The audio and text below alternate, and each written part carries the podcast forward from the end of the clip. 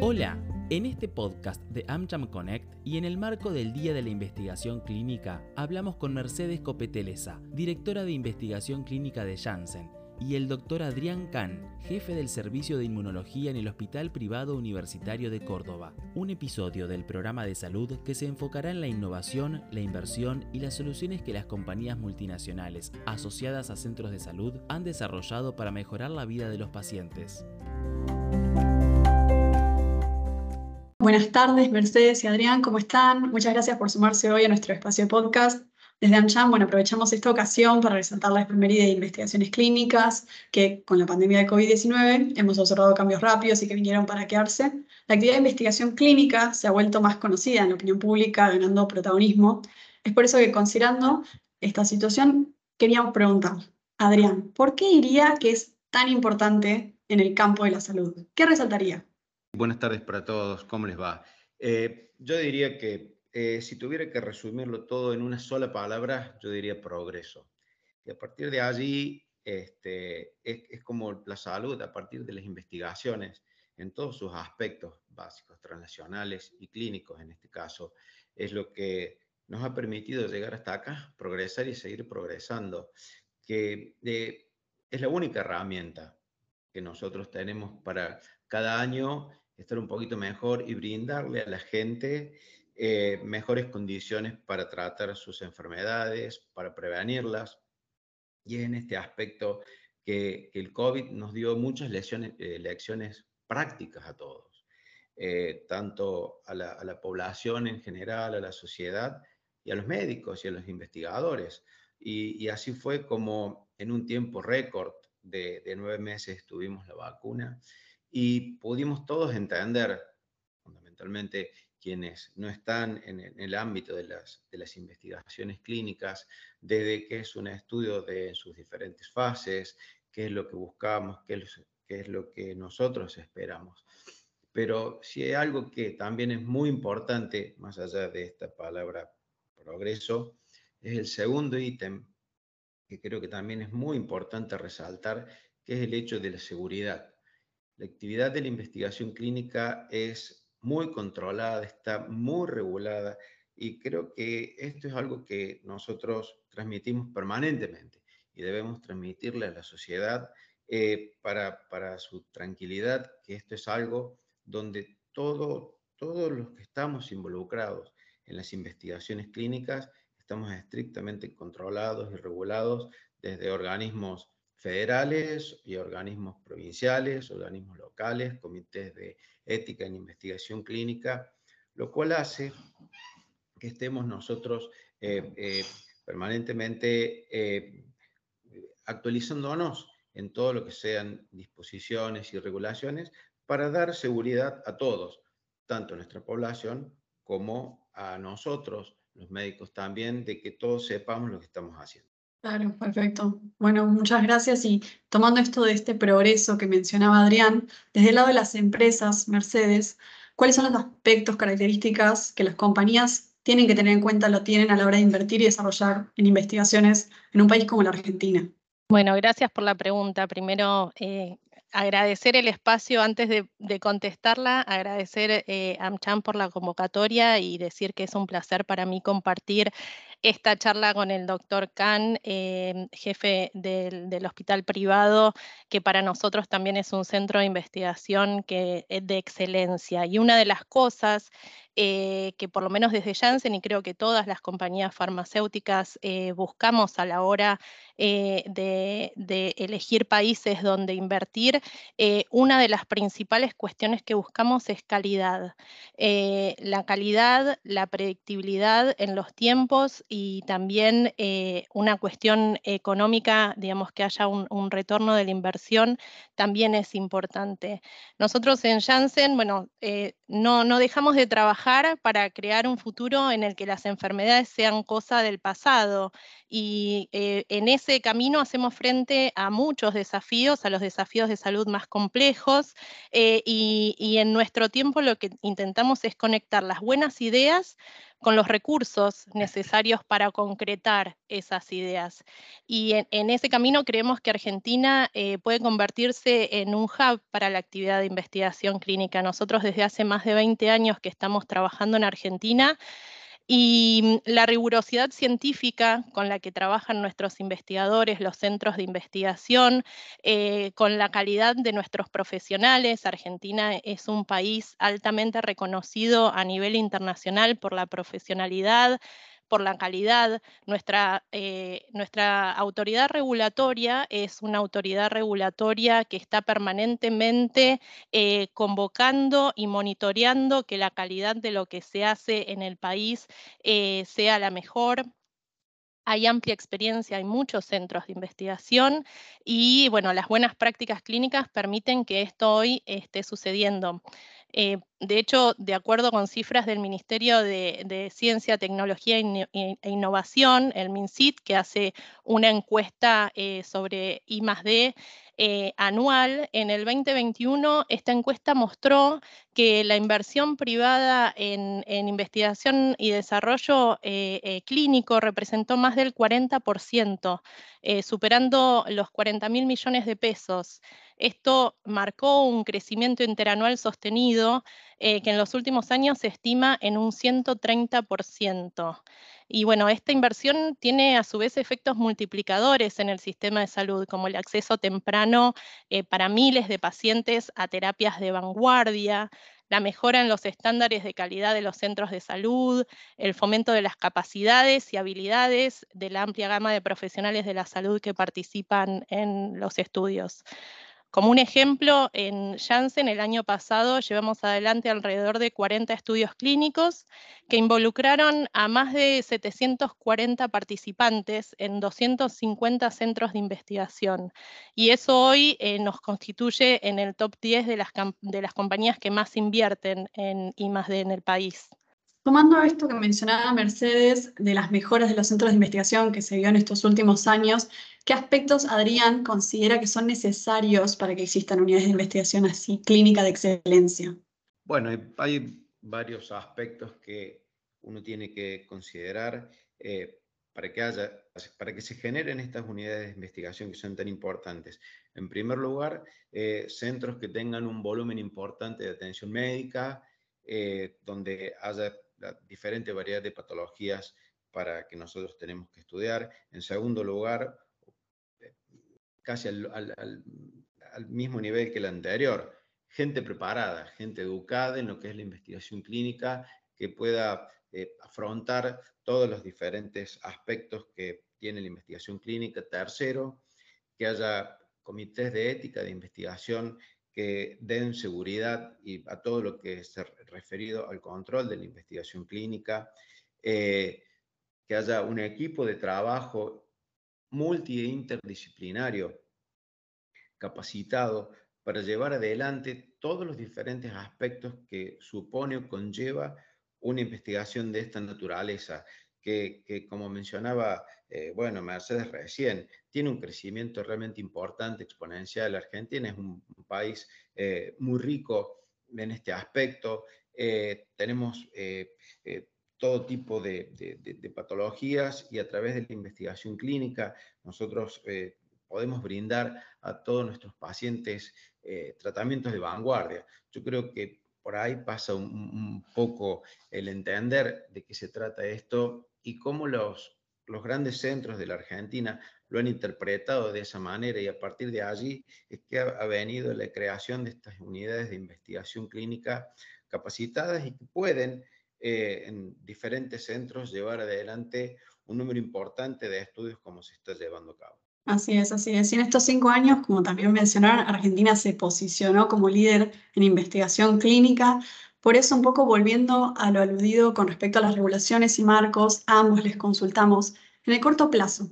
¿Qué medidas consideran que el gobierno nacional provincial debería adoptar para continuar promoviendo a la Argentina como un país receptor de investigaciones clínicas? Quisiera, antes de, pasar a cuáles son las medidas que debería tomar el gobierno, creo que algunas de las que debe sostener el gobierno, eh, el gobierno que sea, eh, y que debemos reconocer que le dio un gran impulso a la investigación clínica es que nuestro marco regulatorio eh, en cuanto a investigación clínica es un marco regulatorio que está a la altura de, de, los países más grandes del mundo y que eso nos permite eh, poder ser predecibles y poder eh, asegurar la calidad. Entonces, en primer lugar, sostener eso. Y después otras medidas que están relacionadas con la generación de datos eh, que, se hacen a través de los estudios clínicos están relacionadas, por ejemplo, con la protección de la propiedad intelectual.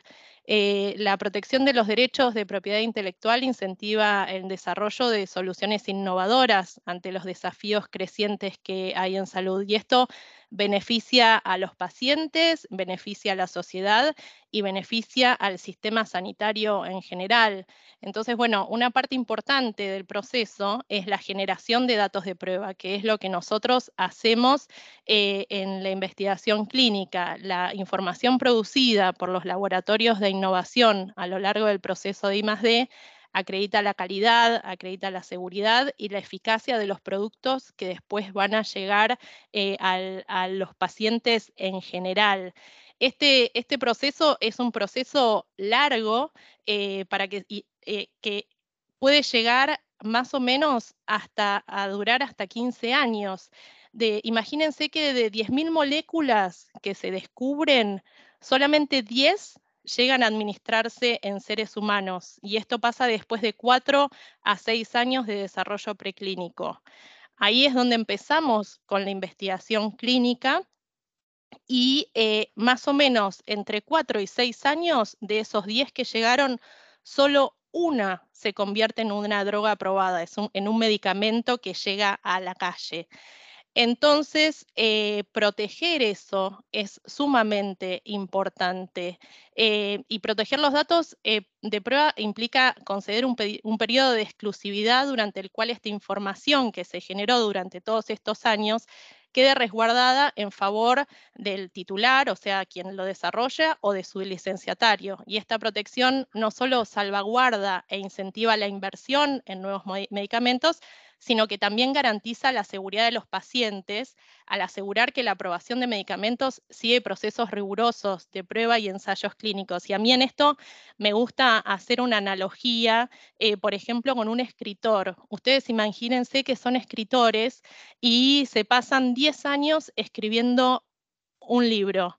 Escriben un renglón, lo borran, eh, se lo leen a un amigo, eh, vuelven, tiran una hoja, empiezan de cero, así durante 10 años. Y cuando están por sacar a la venta el libro, eh, lo mandan a la imprenta y la imprenta eh, le cambia la tapa, le pone otro nombre y lo publica como suyo. Esto es lo que nos pasa en países en los cuales la protección de la propiedad intelectual eh, no, no es o, es muy flaca como pasa en nuestro país. Entonces, eh, inclusive países de la región como México, Chile, Perú, Colombia eh, y Panamá protegen los datos de prueba. Y bueno, otro, otro tema, otra, otro tema que, que, promovemos y que esperamos que, que el gobierno podría tomar es el tema de la digitalización y avanzar hacia la digitalización para el manejo de la documentación respaldatoria de los estudios y que la misma sea interoperable entre las instituciones de salud y la ANMAT. La ANMAT actualmente tiene todos sus procesos eh, digitalizados, pero esto no pasa en todas las provincias o en todas las eh, jurisdicciones. Entonces, eh, tampoco pasa en todas las instituciones de salud. Entonces, esta tendencia también va a favorecer el desarrollo de núcleos de investigación clínica más allá eh, de los principales eh, centros urbanos. También eh, tomar medidas en cuanto a los comités de bioética, contar con plazos eficientes para la aprobación de ensayos clínicos por parte de los comités y las autoridades de gobierno. El tema de los plazos es un tema que, que nombramos siempre Y esto es porque imagínense que en todo este proceso larguísimo hay muchos estudios clínicos que eh, dependen de la información que nos provee un estudio clínico anterior. Entonces, es muy importante ser respetuosos de los tiempos que nos proponemos y que se proponen las casas matrices porque son estudios que se hacen en varios centros al mismo tiempo en el mundo. Es importante eh, poder contar con plazos predecibles y con plazos que sigan el ritmo del desarrollo de una molécula.